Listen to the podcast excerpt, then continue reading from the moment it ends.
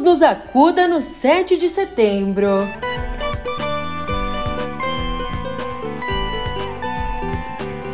E na comemoração do bicentenário da independência, o presidente da República dá destaque à afirmação de que é imbrochável.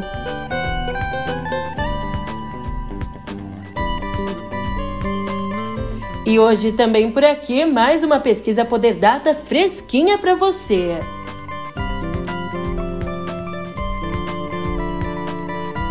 Um ótimo dia, uma ótima tarde, uma ótima noite para você. Eu sou a Julia Keck e vem cá, como é que você tá, hein? Nessa quinta, dia 8, eu tenho uma baita notícia para você. Sobrevivemos ao 7 de setembro bolsonarista. O resto, o resto é história e eu te conto agora no pé do ouvido.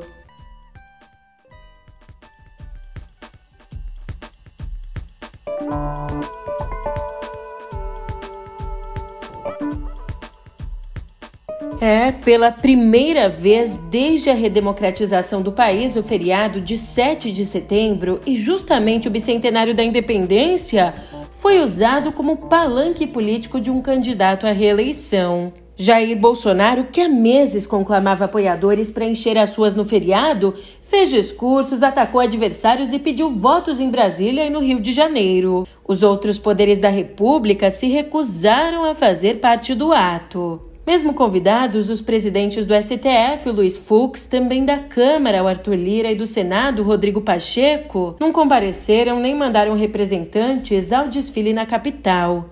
E se nos discursos dele Bolsonaro evitou atacar diretamente o STF e os ministros, os cartazes do público não deixavam dúvidas quanto ao tom golpista, com pedidos de intervenção militar e fechamento do Supremo e do Congresso, para você ter uma ideia desse tom golpista, desse tom de tensão, escuta só umas sonoras que eu peguei lá na Paulista. É, estou aqui na Avenida Paulista no movimento pró-Bolsonaro, porque Bolsonaro é um mito! Sabe, tem que fazer. As Forças Armadas tem que fazer. Será que tem que escrever para o nosso presidente Bolsonaro dizer o que o povo quer? Tudo, entendeu? Nós não queremos comunismo. Pode pessoal tá tranquilo, porque eu tenho certeza que nós vamos ganhar essa eleição. Jamais a esquerda entra no nosso país. O povo está fechado com o homem mesmo. É, não é mole não, diferente, né, do pênis do presidente, como ele disse. Bem, depois do desfile militar em Brasília, Bolsonaro foi para um carro de som onde fez um discurso de caráter messiânico ao lado do pastor Silas Malafaia, enfatizando ali a pauta de costumes, com críticas ao aborto e à descriminalização das drogas. Em dado momento, Bolsonaro beijou a primeira-dama e puxou um coro de imbrochável. É, que mané economia o que? A maior preocupação do brasileiro, é claro, é a ereção do presidente. Vamos convencer aqueles que pensam diferente de nós. Vamos convencê-lo do que é melhor para o nosso Brasil.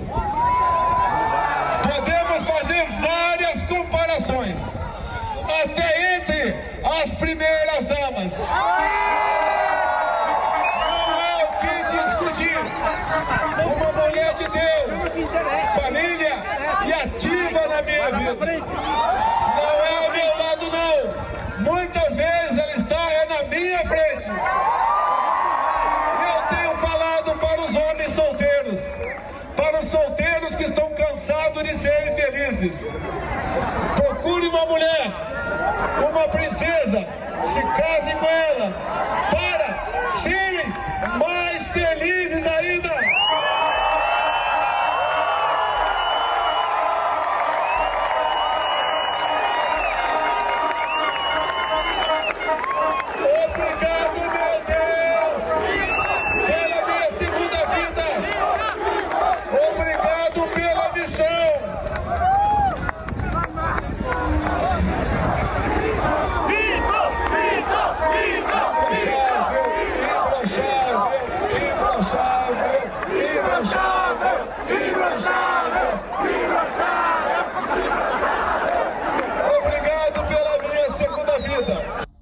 Ah, continuando o discurso, sem citá-la nominalmente, Bolsonaro ironizou a socióloga Rosângela da Silva, a Janja, casada com o principal adversário dele, o ex-presidente Lula. E como conta Bela Megalho, o comando da campanha de Lula aconselhou Janja a não responder a mais essa provocação bolsonarista. Já as candidatas à presidência Simone Tebet e Soraya Tronic reagiram de pronto.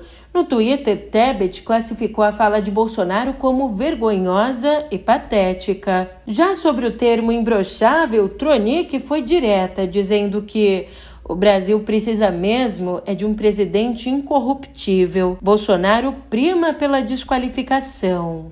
E, embora Bolsonaro tenha se rasgado em mimos com a primeira-dama no palanque, uma equipe da TV Brasil captou um momento um pouquinho diferente.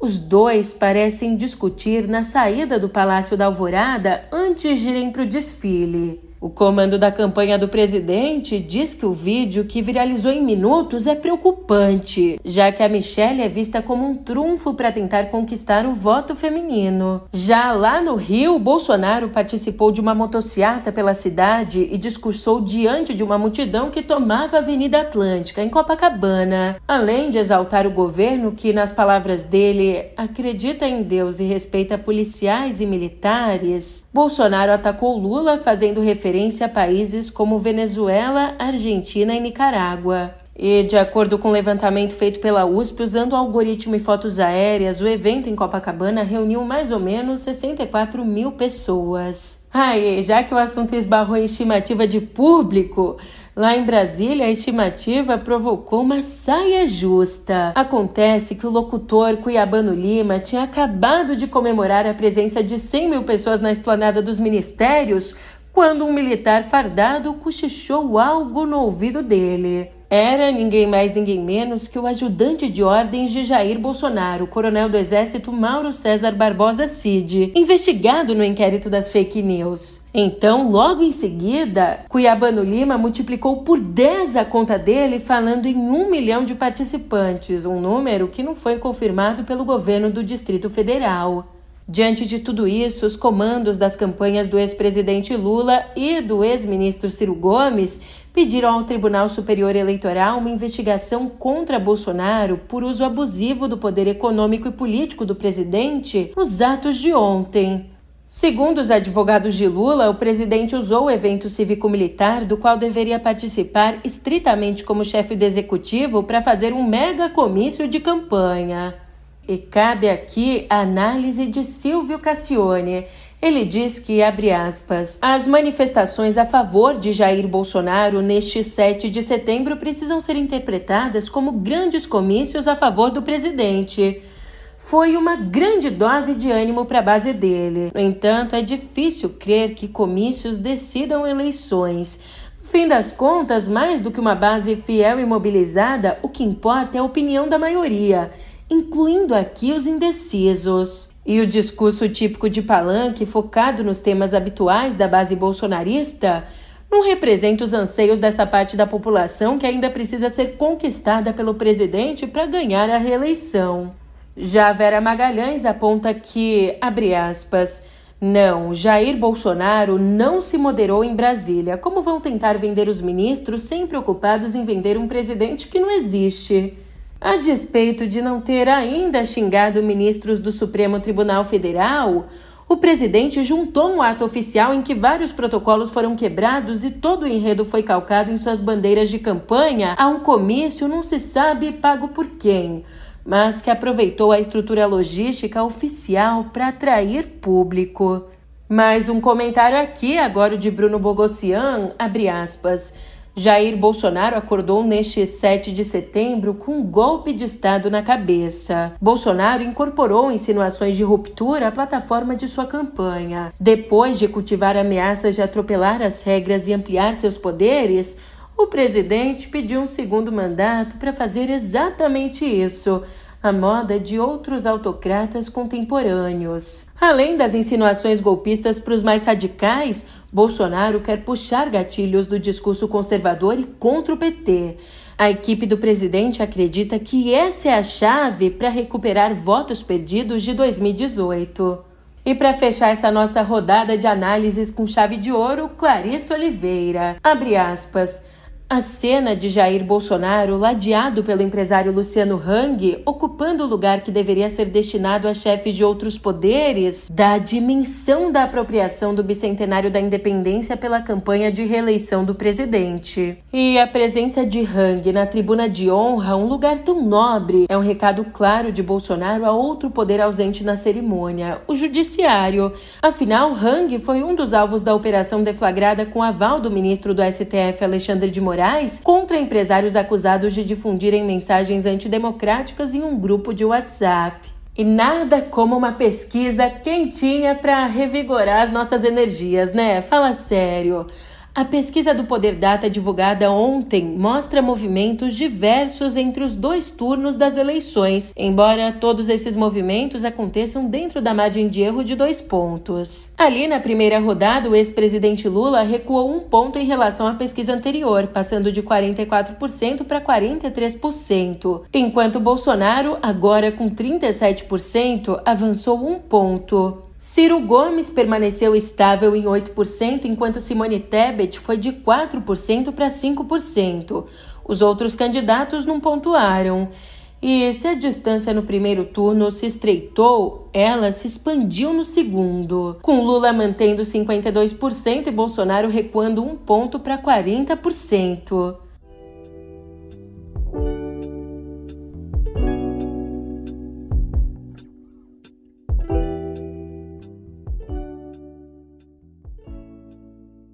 Meu amigo, eu sei, tá difícil viver a realidade. A gente teve aí um 7 de setembro quase foi quase uma ficção, porque nenhum roteirista pensaria numa coisa tão bem desenvolvida, mas só não foi uma ficção porque foi de verdade. Daí a gente entra no supermercado e a gente vê uma, um filme de terror, né? Eu sei muito bem. Então, vamos nos voltar para as artes, que eu acho que a gente tem um refúgio. E você sabe, hoje é quinta-feira, eu adoro, é nosso dia das estreias nos cinemas. Então eu começo te dizendo que a obra Território, um dos destaques nas estreias dos cinemas de hoje, traz na bagagem 16 prêmios internacionais, entre eles o do Festival Sundance, nos Estados Unidos. Trata-se de uma coprodução do documentarista americano Alex Pritz e da comunidade indígena Uru-Eu-Wawau, mostrando a luta desse povo para proteger o território em Rondônia contra madeireiros, garimpeiros e outros invasores. Agora, quem prefere rir tem duas opções aqui com o tema conjugal. No longa Ingresso para o Paraíso, o ex-casal George Clooney e Julia Roberts esquece o ódio mútuo para impedir o casamento da filha. Já o Minha Família Perfeita, de Felipe Joffre, traz o porta dos fundos Rafael Infante apresentando uma família falsa à noiva. Voltando para a realidade, uma triste realidade, uma despedida. Morreu ontem em São Paulo, aos 81 anos, o escultor e ilustrador intelectual baiano Emanuel Araújo, possivelmente a maior referência das artes plásticas afro-brasileiras. Além da obra própria, ele foi um gestor de sucesso em instituições como o Museu Afro Brasil, que vai receber o nome dele, e a Pinacoteca, que dirigiu entre 1992 e 2002. À frente da Pinacoteca, como você pode imaginar, ele enfrentou preconceito por parte da elite paulistana, o que encarava com altivez. As pessoas perguntavam: "Mas tinha que ser baiano?" Aí ele emendava dizendo: tinha que ser baiano e preto e homossexual. Indo agora para a área da música e juntando esse espírito patriota. Brincadeira, indo para a área da música, que Pedro I era monarca e mulherengo, todo mundo sabe, mas existe aqui um terceiro M, é um terceiro M menos conhecido, Além de monarca mulherengo, ele também era músico. Agora, para preencher essa lacuna, a Orquestra Sinfônica Municipal de Jundiaí vai fazer no sábado uma apresentação com duas composições dele, o Credo Imperador e o Hino da Independência. Segundo a regente Cláudia Feres, o imperador compunha músicas simples e funcionais, além de tocar vários instrumentos. Aqui em Viver eu te conto que o governo Bolsonaro cortou 59% do orçamento destinado ao Farmácia Popular, o programa que distribui gratuitamente medicamentos para diabetes, hipertensão e asma para mais de 21 milhões de pessoas. E a população indígena também sofreu um corte de 59% para pagar atendimentos de saúde. Só para a distribuição dos remédios está prevista uma verba de 842 milhões de reais no orçamento enviado ao Congresso. Daí você até pode pensar que é muito. Mas no ano passado foram aprovados 2 bilhões e 4 milhões, uma redução muito grande. Mas, em contrapartida, na outra mão, as emendas do orçamento secreto para a saúde tiveram um aumento de 22%. Ó, que beleza! Falando em saúde, um estudo publicado na revista científica Nature por pesquisadores da Universidade de Cambridge, no Reino Unido, esse estudo mostra a criação de um embrião sintético com cérebro, coração pulsante e a base de outros órgãos.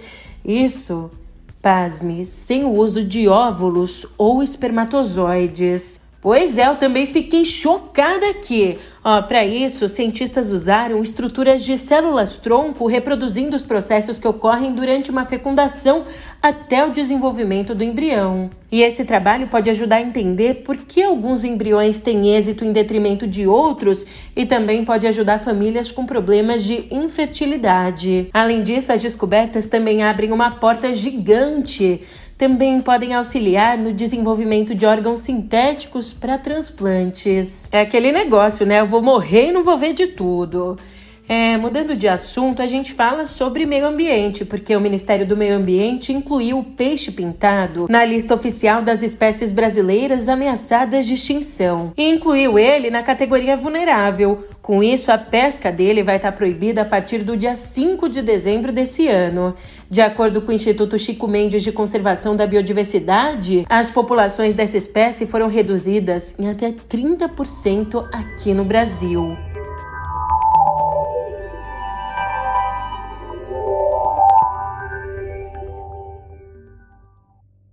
E não é que o aguardado iPhone 14 foi anunciado ontem pela Apple durante um evento especial da companhia?